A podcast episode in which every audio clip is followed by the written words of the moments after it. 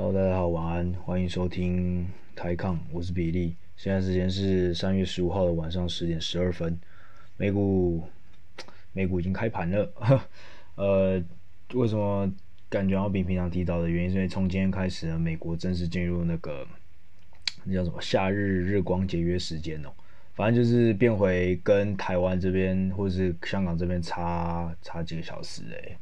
差十二个小时整，所以照理来讲，反正就是美国时间也跟香港一样是九点半开盘嘛。但是因为冬天的时候他们会往后延一个小时，会变成说台湾的或者香港的晚上，或者北京时间晚上十二点，呃晚上的十点半才开盘。那现在进入夏进入夏夏天的时间呢，就是跟台湾这边整整差十二个小时就对了。OK，那现在既然已经开盘，然后就直接讲一下。现在刀琼斯现在是 flat，然后开盘的时候原本是涨零点五 percent，那纳斯达克原本开盘就是 flat，现在换纳斯达克涨零点四 percent，那 S&P 差不多就是 flat，就是没涨没跌这样子。OK，那基本上呢就是一个这样的状况，然后。其实过去呃一个礼拜，我觉得美国算的市场震荡幅度比较大，但其实最终最终的其他算是整体来讲，这个礼拜或者甚至到现在都是一个收平的状状态，就是可能周间呢，它可能有涨一度涨到四 percent，或是跌超过四 percent，但是最后他们收盘的时候，也就是礼拜五结算的时候，其实他们的当周的涨涨涨跌幅都是一个比较趋近于平缓。但这边说是中间的震荡非常的大，那我们稍微看一下过去这个礼拜发生啥啥小事情。那呃，我们先先拉进来看一下中国，因为其实中国是在上礼拜三四五之后开始，其实就是一路的往下跌，比较的长。我记得我记得只有涨一天而已吧。那那我主要先讲一下上礼拜，就是从上一集到现在，当会发生什么事。那主要就是中国的人大最近。呃，在今年的人大经在上礼拜四经过一个礼拜就结束了。那大家比较关注人大的其中一个点，我觉得有影响到市场的一个情绪的，就是他们有暗示说，今年呢，他们的 liquidity，也就是说他们的往市场的投放这个钱的这个力道呢，会比去年还要少很多。也就是说，他们觉得现在经济现在已经稳下来了。那他们今今年经济的 forecast 是给到今年的 GDP 成长可以到六趴，虽然没有到开人大之前呢，所有的经济学家觉得是可以到今年预测可以到八趴。那他说，那习近平跟李克强他们是给出六趴这个数字的，我个人是觉得呢，其实是还蛮 OK 的，也还蛮正常，也合理的。所以我觉得我在这个时候我是认同他们所说的说，说其实六趴也不是一个很低的数字。即便说去年其实有因为受到那个呃肺炎的影响，但我个人觉得六趴呢，在中国现在的状态来说呢，其实算是个比较也是还不错的数字了。那主要反而不是经济 GDP 成长预期给的比预期中低来影响市场，我觉得，我觉得反而是他们给出的感觉就是说，哎。好了，既然我们今年呢，我们会是成为全世界唯一一个可能是正成长的一个，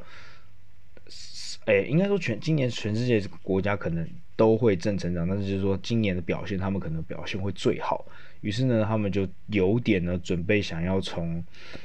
把市场里面过多过多的杠杆，或是过多放出去的流动性，他们有暗示说今年可能会慢慢的收回。那我觉得这个对过去两三天，包括上礼拜四到五，中国的一些，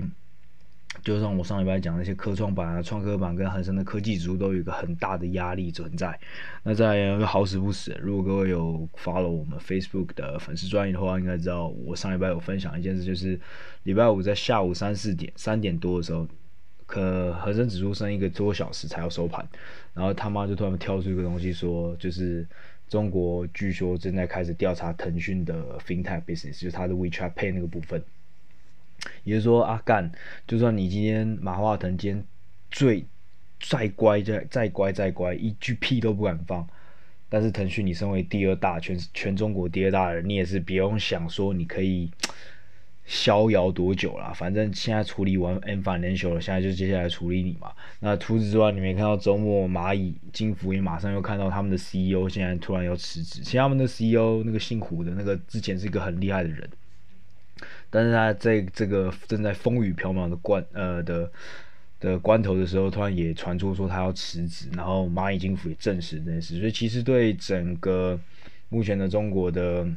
各大科技手机都是人心惶惶啊。然后包括对啊，其实我觉得下一个可能，如果你看到百度，呃，百度啊、美团啊，或者甚至是字节跳动、（ByDance），收到任何的一个调查，我觉得也都不用太惊讶。但是呢，惊讶归惊讶，以及不惊讶归不惊讶，市场还是很快的反应这件事情。那腾讯，你看到礼拜四、呃礼拜五的时候，直接最最后一个小时直接跌掉四趴，那今天又是在跌四趴，所以我觉得。它市场好像也是给一个非常公平的价格了，就是好像直接把它的那个 FinTech business 的部分直接丢掉，就直接跌掉，好像是六十几还是八十几个 b 点就直接这样子两天内跌光光。那到底反应完了没？这我真的不知道。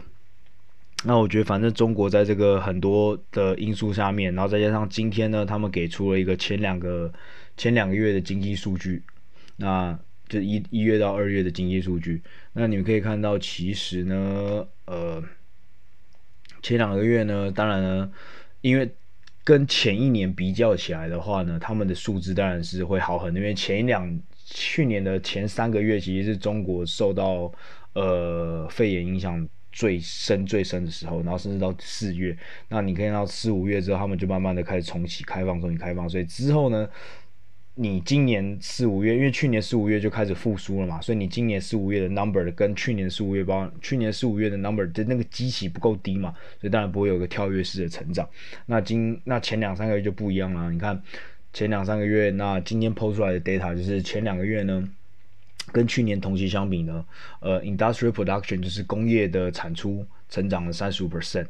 那是比预期。预期是三十一点六，成长三十一点六 percent。那 retail sales 呢，就是所谓的零售零售数字，零售呃 industrial production 工业的产出就比较像是在看供给或者 supply 这个这个就制造的部分。那 retail sales 就是比较像是消费，就是消费消费的部分。那消费部分成长三十四 percent，跟去年的同时期相比，那也是比预期的三十二 percent 还要高。但是呢，资本支出的投资呢？Fixed asset investment 就只成长三十五 percent，但是预期是成长四十一 percent，所以这个数字算是一个比较 mixed 的 data。然后同时呢，其实他们里面的专家，中国的研究的专家也说，其实这份数据你要怎么去解读都很难去解读，因为就像我刚才说的，去年的基期因为太太受损太严重，所以你就算他们本来就预期说全部会弹三十 percent 以上，但是到底弹多少才算是合理的，你都不知道。那同时，我们可以再度看出来，其实前两个月呢，呃，中国的 CPI，也就是说 Consumer 的 Purchasing Index、Pricing Index，Consumer 就是说本土的消费的。就你知道，我们两呃，我们在去计算一个那个 inflation 的时候，就我们在算消通膨通货膨胀的时候，其实要从两个部分来看，一边是供给，一边是消费需求。那基本上过去两个月呢，中国的消费需求的 CPI 指数其实跟去年相比是并没有成长的，甚至是就是基本上是没有涨很多，不到一趴的那一种。那所以说，如果对比到说现在的美国是非常担心担心说现在的未来的 inflation 要回来的话，假设如果中国是一个成功的一个成功克制住呃肺炎的一个国家，由它来当一个先驱的镜子来看的话，可以看出来，即便说。中国过去几个月的经济看起来很繁荣，但其实主要他们都是由供给这个地方在驱动他们的经济的。为什么是供给呢？因为全世界现在大部分的国家都还没有像中国或是一些韩国、日本、台湾这些地方，嗯、把疫情控制的这么好，所以他们基本上很多地方还是正在进入 lockdown 的状态。那 lockdown 状态里面，他们很多工厂是没办法开的，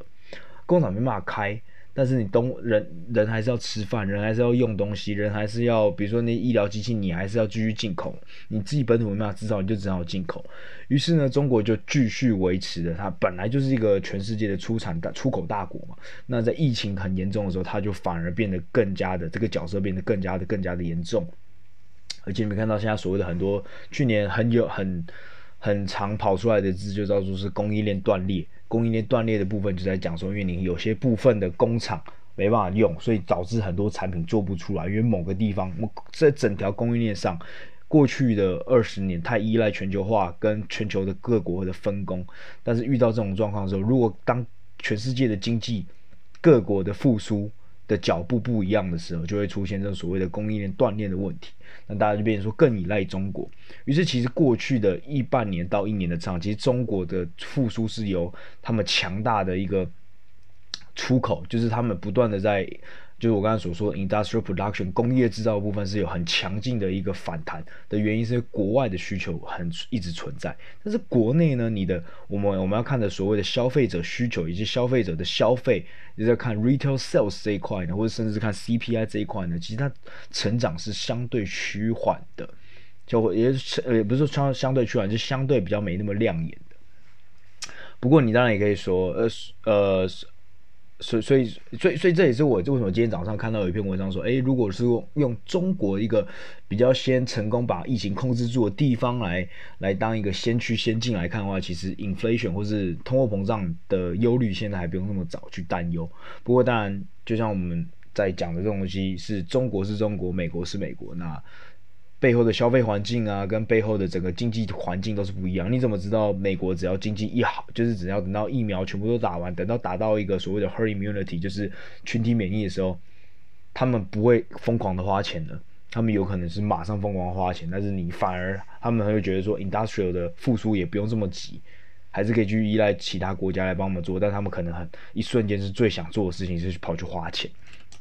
所以很也很难说啊。所以。不好说哪边是最终最终这个通货膨胀造到每个地方最终造成通货膨胀的的原因或是路径可能是不一样的，那当然也会造成它结果是不一样的。OK，那这主要是中国呗。那所以其实讲真的。中国今天抛出这个经济 data，它也不是特别的说亮眼，当然是很亮眼，但是大家已经是可预期说你本来就应该缴出这么漂亮的成绩单，因为去年的一月、二月，你中国是经济受损最严重的时候嘛。OK，那我们再来看到美国去年，呃，上个礼拜的美国到底又发生什么事？那其实美国上个礼拜其实一开始本来是发生一件好事，不过就就是。那个拜登的那个一点九个 trillion 的那个 bill，它是 passed 嘛，就是他们总共签约了那个就是一一兆吧，一点九兆的一个这个这个这个纾困法案，然后其实中间有大概三分之一到基本上有三分之一的钱是会直接流入呃就是个人的个个个人的户头里面，那甚至呢他还有提高说，比如说你好像年收入超过八万块美金的话是不能拿这个钱的，那原本是十万。那它就是降低到八呃，诶，诶，那应该是反过来，应该是应该应该是提高，就是就是让让真正需要的人可以领到这个钱，对，十万调到八万，对，就十万调往下，哎，sorry，十万调下成八万，没错没错，十万调到八，因为他觉得说八万到十万这个阶级的人，你们的经济能力负担也是够的，所以只有让真的是最下面的人拿到这个最需要的钱。那我觉得反正。上礼拜这个 bill 是 pass 了，然后但是市场好像没有对这个有很大反应。基本上呢，我必须说这就是已经是 pricing，就是已经所谓的 pricing 了。所以呢，这件事就没有到很大的发生。那反倒是在礼拜五的下午的时候，当腾讯的那个腾讯一被中国政府搞的时候，你看全世界市场马上的所有的期货都跟往上往下喷。那也很有趣的是，当下的。呃，美国的十年的十年债券的殖率又往上跳到一点六 percent，所以昨天呃上礼拜五其实也是对纳斯达克在科技股的部分又是一波下杀，然后然后对，所以就过去这个礼拜虽然虽然有 pass 了这个 bill，但是好像其实没有真的说很很 positive 的事情发生。那再来最后呢，就是今天呢有一篇新闻报道，就是说拜登呢下一下一个经济关于的经济的政策呢。他这次呢不是发钱了，他这次是要跟，这是要跟人民来领钱的，就是他们可能即将要下一个拜登即将推行的政策，即将推行一个经济有关的法案，就是要呃提税，就是提高税，提提高所得税了。那其实这一直都是他的政见了，这是他在去年在选举的时候就原本就想要对高收入族群去。争取这个所谓的呃富人税啊，或者所就是提高这些富人的所得税，那目标可能是会从二十一 percent 升到二十八 percent。那其实你可以自己去看一下，其实这个幅度也是蛮大的。其等于说你原本是只要缴二十一，你赚一百块，你从二十一块变要缴到二十八块，那其实这个幅度就是差不多是三分之一啊。所以对那些有钱人来说，其实非常非常的、非常的、非常非常非常非常的伤。那其实我之前有看过一篇文章，就是在讲说，因为每次都觉得说，哎，其实这些富人啊，你会觉得说，哎干，其实那个利率只差一趴，或者那利率或者那个税收只差两三趴，对你这么他妈这么有钱，你他妈千万亿万富翁，这种小钱怎么会有差？那我跟你讲，每。这句话听说啊，我那时候是看那个就是网络的那个那种网络类似网络图片的笑话，就是说其实他他的标题叫做一句话惹怒惹怒富人，一句话惹怒要怎么惹怒？不是不是那个、不是那种不是那种不是 woman 哦，现在讲是很敏感，因为你现在你看像澳澳大澳，如果各位有比较在关关注国际新闻的话，就看到澳洲的那个内阁现在因为。深陷性侵丑闻，然后就发现干，其实，在澳洲这么样一个先进国家，其实男女还是非常的不平等。所以目前这个周末也是发生超多那个女权主义者往上。其实我觉得这不只是女权主义，因为他们是那个性骚扰。我看新闻，如果全部属实的话，其实非常严重啊，是非常的糟糕的一个工作环境啊，对吧？所以我觉得这这次呢，我倒是觉得说这个这个运动倒是真的是必须的。然后，对啊，然后。Anyway，拉拉回来，不是 we 不是 woman 的那个富人，是 rich 的 rich 的富人，就是所谓就是一怎么样一句一句话可以惹怒这些 rich people。那其实很简单，就是说啊，干，其实这东西你又没差，你钱这么多，他们就是因为他们就是因为每个东西每一个零点一 percent，每个零点零一 percent 都如此斤斤计较，他们才会是富人。那也就是因为他们有这么多钱，他们才会更加在乎每个小数点后面几位的不同，都可能会对他们的财富带来很大的影响。所以对他们来说，这些数字都非常重要，都非常有差。只有。你不是，只有当你不是富人的时候，你才会觉得没差，然后你才会一直把这句话挂在嘴上去说这些人。所以我跟你讲，这一次的这个 corporate 这个这个 tax，如果一一一要是从要是从要要要是真的要是真的有提高很多的话，那其实真的是会很伤啊。那哦，不好意思，我刚才说错了，刚刚那个 tax rate 不应并不是个人所得税，是 corporate tax。那他们下面所谓的 income tax 呢？income tax 呢是。他接下来会增，就是如果年收入你是超过四十万美金的的个人所得的话，你你即将会面临到更高的所得税的税那个税率。那刚刚我说说那个二十一 percent 到调成二十八 percent 就是 corporate tax。那其实过去呢四五年很多的。之之所以 S M P 的股价可以往上涨的那么多的原因，很大一部分是因为，呃，Trump 在那时候上任的时候，他实际又是减税的，他是把他是针对企企业所得税有增有有有往下调，那那往下调，基本上，呃，你知道往下调一趴的企业所得税可能会对 Net Earnings。放大 magnify 的效应可能是五趴十趴，所以其实他那时候调降了六七 percent 嘛，就是基本上现在呃，Biden 应该就是 reverse 回去而已，把二十一 percent 调回去二十八 percent。那假设过去呢，过去这四五年的 S M P 的牛市，如果有五十趴的成分或是三十趴的成分是因为来自于调降这个所企业所得税的话，那也就是说呢，他如果这一次 S M P 的五五百大公司如果因为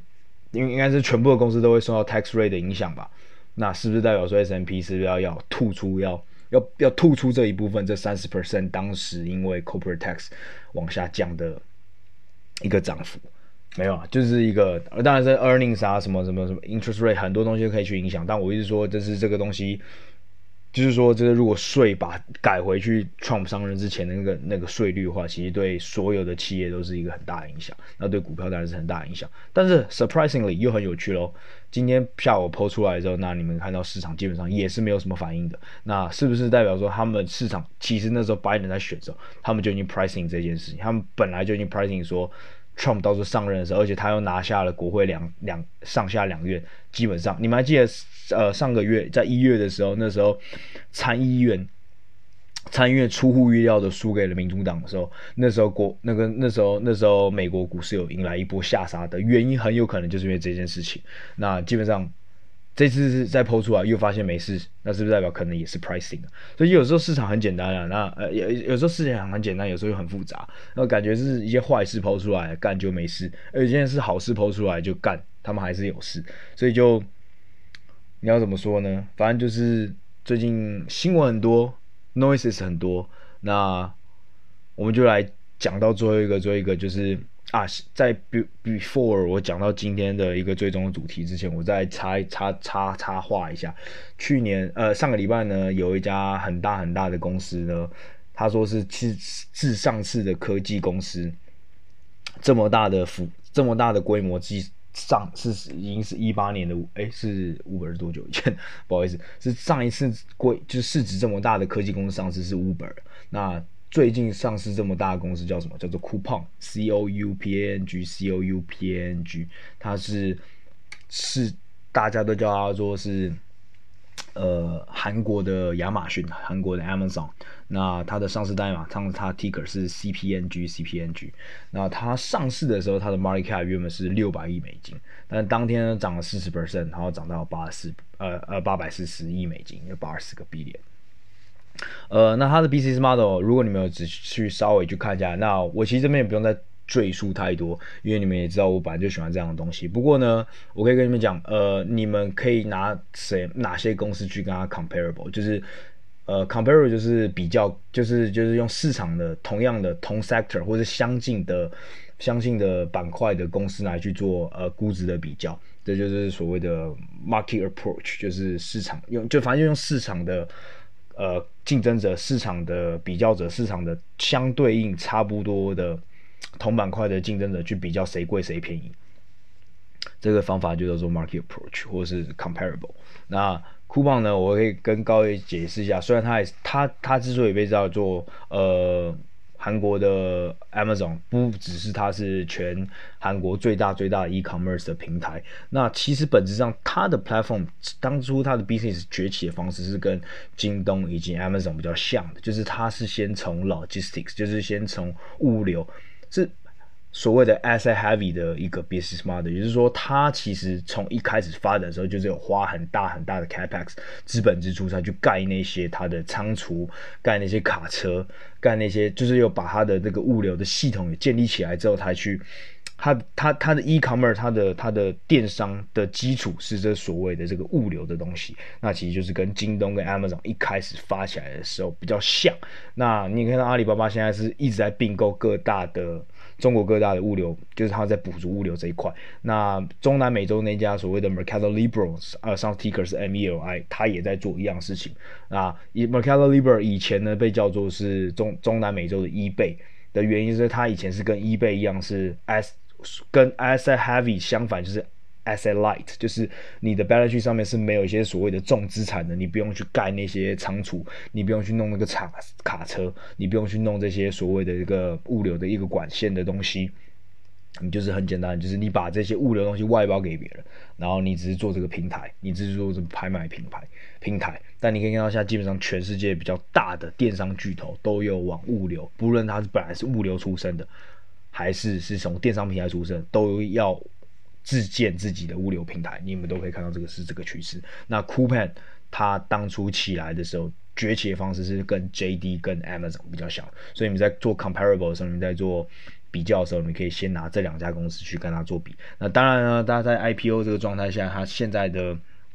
估值是绝对是比我刚才所说的这两家公司要贵蛮多的啦。那嗯，各就给各位参考一下。那剩下的研究让各位自己下去研究。那它最大的最大的投资者是 SoftBank，就是那个光头老光光头孙正义的的的软银啊，后他三十四 percent，非常大。OK。那最终最终我就来讲一个最最近最近看到的一个新闻，也是今天早上看到的新闻。反正就是呢，今天早上礼拜一我就起床，然后呢带带着一个很干的心情，那就看到说，哇操！呃，全世界，呃，也不是全世界，因为现在只有美国有 SPAC 上市而已。其实最近香港在研究要不要让 SPAC 上市。那 SPAC 就是一个从去年就是一个很火的话题，一直到今年。那今年基本上你们可以看到 SPAC，那哦，不好意思，先补充一下，SPAC 全名叫做 Special Acquisition，呃，呃，Special Purpose Acquisition Company，就是特殊收购目的的空壳公司。当初反正 Spec 一开始呢创立的时候，它是一家空头支票公司。这空头支票公司是什么？这家公司就是他就是跑去注册，那注册里面有什么资产？啥小都没有，它就是全部都是 cash，全部都是现金。那这就是空头空白支票公司。那等到呢，他找到一个他觉得适当或是很好的一个并购目标呢，他就会去并购，反并购那家公司，把它吃下来。那反并购完之后，就变成说那家公被并购那家公司呢，变成 SPAC 持有者，然后两两家公司又并表。那原本的 SPAC，原本的 SPAC，它上面只是杀小都没有，只有 cash 嘛。那并完之后呢，就变成说你那整家公司的 balance sheet 上面，资资产负债表上面，就等于说是被并购的那家国被并购的那只。那那家公司的资产，比如说，如果它是，比如说它是小小小小小小小爱卖场，那你可能可以看到说，哦，干它上面有很多很多呃那种小无人机啊，啥小或者有某些仓储，那就会出现在这家 spec 的那个那个 battery 上面。那基本上就就是就是基本上可以透过这个样子去让这些被并购国。被并购的公司，干，我怎么一直想说被并购国家，靠北哦，被并购被并购的公司，而可以透过这样的方式上市。那为什么被并购公司要透过这样的方式去上市呢？就是很多时候以前呐、啊，以前的 SPAC 去并这些公司的时候，是因为这些公司都很难达到呃上市，尤其是去主板上市，就像主板，所谓主板，就比如说像台湾的主板，台湾的台湾的那个科创吧，台湾的副板叫啥小？干那个叫三小，突然一时间忘记哦。上柜就是台湾的上柜，就有点像是那种小小，就是副板，就是它不是主板，那甚至连那种副，就是那种这种上柜都上不了的那种，个别谈那种去那种主主主板上市这样，就没办法去上市这样子。那。那你可以看到很多公司，其实比如说以前的上市规则真的比较严格了。那现在因为科技公司越来越多，然后 biotech 公司就是所谓的呃生物科学的公司越来越多，那你可以知道这些公司可能都是前三年都是他妈没有赚钱，都是没有利润的。那最近所有的全世界呢都在往，因为最近科呃应该基本上这五年十年来讲都是科技股的天下。那科技股啊，跟这些生物医药股，那其实所有的全世界市场跟主板都在调整，就是调整他们的上市规则跟规定，就是让这些说，其实过去两三年或者今甚至今年上市当年都还没盈利，但是未来可能三五年后可有机会可以盈利，可以可以可以盈利，然后可以有正的 cash flow 进来的公司，有办法直接去主板上市，可以直接用正当的手段 IPO，而不用透过这以前的所谓的用靠 SPAC。那，但去年呢，就是因为整个投资热潮都很夯嘛，那很多很多很多那种所谓的风险投创的那些一些很有名的人啊，就是比如说像是那个 Chamath Palihapitiya 呃 Palihapitiya 这样这样的人呢，他们都是 SPAC 其实很特别的东西，就是基本上 SPAC，因为你在 SPAC 分成两种，我先讲 SPAC 是到底是怎样好了，SPAC 上市的时候，它就是一个全部都是。Cash 全部都是现金的东西，就是这家公司就是有一家壳，然后里面全部都是现金。那通常呢，他在上市的文件里面就会给他给这批人，比如说六个月，或者一年，或是十八个月去找收购的目标。那如果十八月就是在这个这段 period 里面，如果收购目标都没有达到的话，那他们这家公司就会解散，然后并且下市，然后把这当初的 cash 还给你们。那假设呢？假设呢？假设我今天 raise 了一个 spec，我今天比利 raise 了一个 spec，那我就只我就是 founder。那 spec 屌有趣的地方呢，就是呢。因为他没有，因为你你们正常的上市公司去上市的时候，要怎么吸引投资者？就是你可能要告诉，就这就是要所谓的 storytelling，就是要讲故事能力。你要告诉我，告诉这些投资者说啊，我是做啥小，我是卖啥小的。比如说我是卖，我很会卖爱心笔啊，卖爱心笔卖到 margin，他们要九十趴之类的。那投资者就是。看他买不买你买不买你的单嘛？他如果相信你他妈的爱心笔可以继续卖到卖九十趴 margin，卖卖九十趴的毛呃那个毛利，然后一直卖卖卖卖，然后未来可以卖到九十五趴，那这么会骗钱，这么会搞，那他们就会买，就会参加你的 IPO，或者甚至你 IPO 之后，如果你的 IPO 当天暴涨五十趴，别人还是愿意进来。那 SPAN 的靠腰以前他就是全部都是 cash 嘛，那所以他有什么他有什么 story 可以挑零？他没有，基本上就是谁。谁去 raise 这个 spec 是这个 spec 公司是谁组建的？如果他是一个很有名的人，投资者就会跳进来。就是比如说，如果今天是比利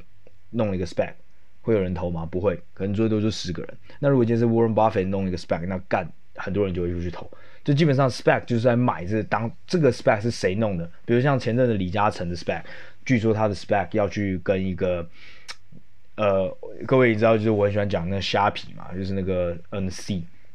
上市 Ticker 是 ASC 嘛，他在东南，他在那个印度尼西亚 Indonesia 最大最大的竞争者就是一家叫 Tokopedia 的。那据说呢，Tokopedia 就是也是一家很大 e-commerce company，就是要透过李嘉诚 SPAC 去上市这样子，就是 rumor 啊，rumor 就是这样子。那那当初呢，我也跟着为什么会去买李嘉诚的 SPAC 呢？就是因为相信李嘉诚这个人嘛。OK，那。我今天如果 raise 个 spec 的话，我就是所谓的 founder。那我的 founder 呢，我就会有个 founder shares。那我的 founder shares 跟呃所有接下来我要我把这个 SPAC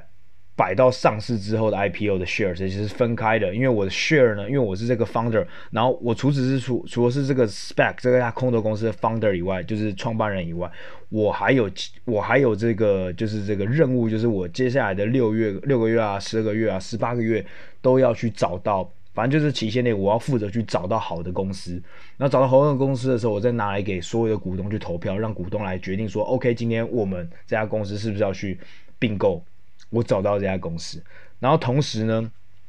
在我还没找到公司之前，在我并购之前，甚至我并购完之后，我都有我的 share 是有被 lock up 的，就是我有。比如说我就算我我比如说我上市 IPO 上市之后，那比如说我这家 spec 就叫做 AAA 好，我 AA 上市之后呢，那我可能六个月内一定要找到一家公司去并购。那我找到了，我我在四个月之后找到了。那四个月找到之后，我们并购了嘛？并购完之后，通常呢，我们的 founder shares 就是我的创办人的 shares 还要被锁，就是要并购完之后可能要再锁十二个月，就是以免呢我去割韭菜这件事情，就是直接买了。我去并购别人，或者是我甚至在并购之前，我就偷偷去把货给出掉。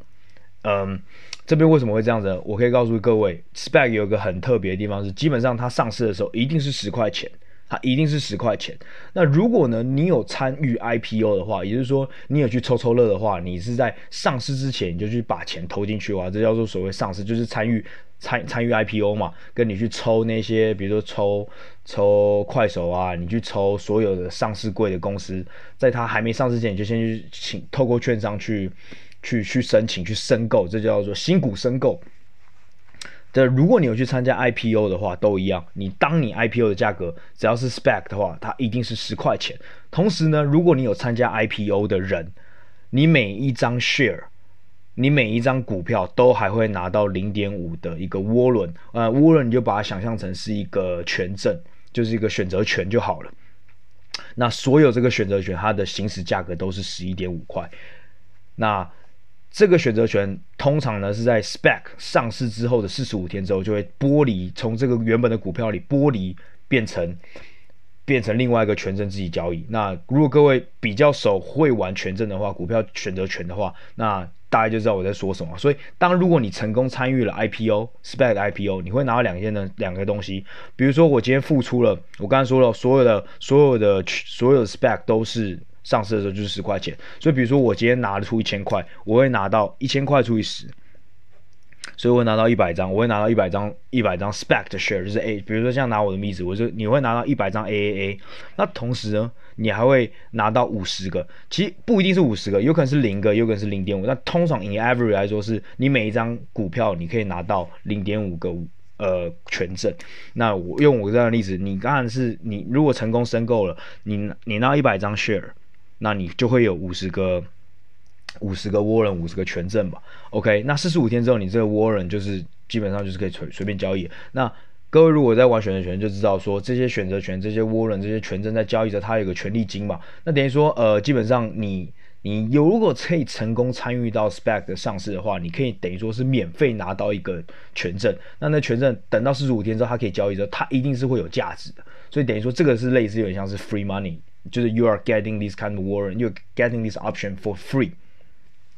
那如果呢？如果呢？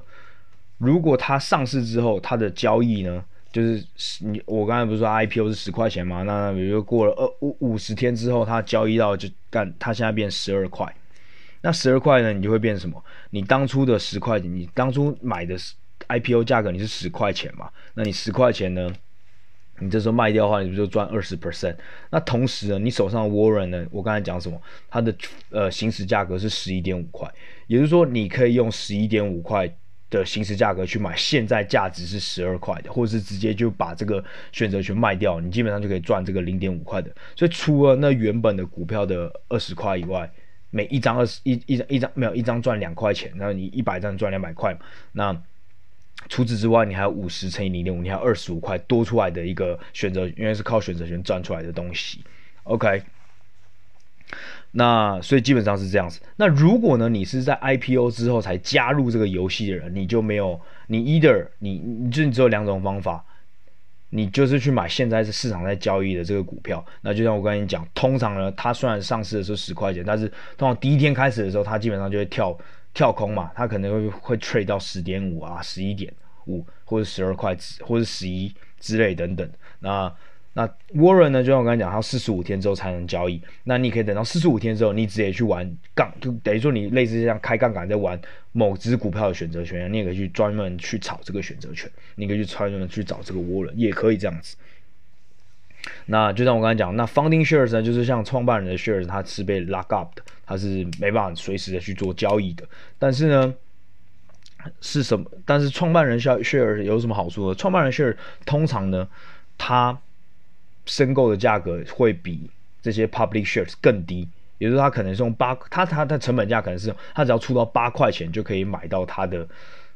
就是它它的成本就是八块啊，跟跟跟跟跟这些参与 IPO 的又又更低，比这些参与 IPO 的人更低。不过当然，呃，所谓的 compensation 就是补偿，就是说，因为它它的它的要它要锁它要锁锁它的股票要锁的期限更长嘛。所以呢，各位在玩这个 spec 的时候，必须很清楚的知道，或者很清楚的去去去想到说，其实呢，你今天在玩一个 spec 的时候，它是被分成三个不同的 unit。如果你不是 founder，通常也，也大部分人都不会是 founder，那你的成本就会比较高，因为你就只能参加这个 IPO。那通常呢，你一定要，如果真的你要玩 I I spec 的话，我会建议你，你一定要去参加这个抽抽乐，因为如果你不参加抽抽乐，通常通常啊，除非市场很差了，一开盘就暴跌，要不然通常上市之后，它一定是 trade above。就是它一定会超过它的 listing price，也就是说它因为 trade 比十块还高。但是我跟你讲，在它去真正的去并购之前，这家公司就像我刚才一直一开始就讲，这家公司只有 cash，就是纯纯纯粹的纯粹的现金。也就是说，它照理来讲，它不应该从，它不应该比十块钱高，但也不应该比十块钱低。所以如果它上市之后，它一一跳发就跳发，直接买到，比如说直接吹到十一块、十二块，只因为比如说今天李，比如说今天是李嘉诚的，李嘉诚的一个 spec，他一定会有李嘉诚 Premium 嘛，等于说你是你要多付两块钱，就为了说你要跟李嘉诚一起去赚钱嘛。那所以其实大部分在 IPO 才进去的人，你都是买贵的。那你可以看到基本上。如果有 rumor 出来咯 rumor rumor 就是说，哦，就像我刚才讲，比如说那个 rumor 说李嘉诚的 spec 要去跟个 Tokopedia 并购了，你就会发现，哦，干那个 rumor 一出来，就是那个就是这个叫什么谣言一出来，第一天你就爆又又爆干的往上跳，比如十二块干又直接跳十六、十七、十八之类的。那你如果那时候才进去的话，干那个最惨，因为等到如果 deal，我跟你讲，最后只会两种状况，一种是 deal break，就是其实。他们根本从来就没有讨讨论过要并购那家公司，或者甚至说，OK，他讨论过他要并购 Tokopedia，但 Tokopedia 不愿意让他并购，或是反正最后价格讨不拢，爆掉了，干那个价格一定往下喷，往下喷到你他妈觉得老塞的那种。那另外一种，我跟你讲，很有趣啦，buy at news，sell at 呃，buy at rumor，sell at news，就是真的是在谣言的时候买进这个东西，你才还有机会。但是等到新闻出来的时候，你是代表是大部分人都在买的时候，因为等到。等到新闻出来，确定哦，这个 deal 真的要谈成了，你可以看到所有他妈一堆人都在买，包括原本是原本是这家公司的人也会买。那参与 IPO 的人也会觉得说他已经赚够，他就要他要锁定这个利润。那反正干，你看我跟你讲，deal 出来，因为等到这个 deal confirm，这个 deal 成功的，所有我们就讲 CEO 的 deal，就是这个 deal 真的谈成之后，你就会发现说。谈成的话，那就没有没有没有什么遐想空间了，没有什么想象空间嘛。我不知道我接下来能赚什么 upside 了嘛。你就看到他妈超巨大严重买压。